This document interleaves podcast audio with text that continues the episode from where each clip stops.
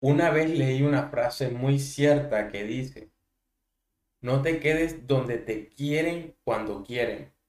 Y cuánta verdad encierra. No seamos una opción, algo que se deja para más tarde, para cuando ya se agotaron todas las distracciones. No seamos una obligación, saludos forzados, respuestas a medias. Mientras ruegas atención, pierdes instantes que podrías llenar por esperar. Así que maquíllate, suelta tu pelo, sal a repartir sonrisas, cómprate un helado y siéntate en el parque. Saluda a todos, sé feliz a solas, camina sin prisa, apaga tu móvil, olvídate de los que ya se olvidaron de ti.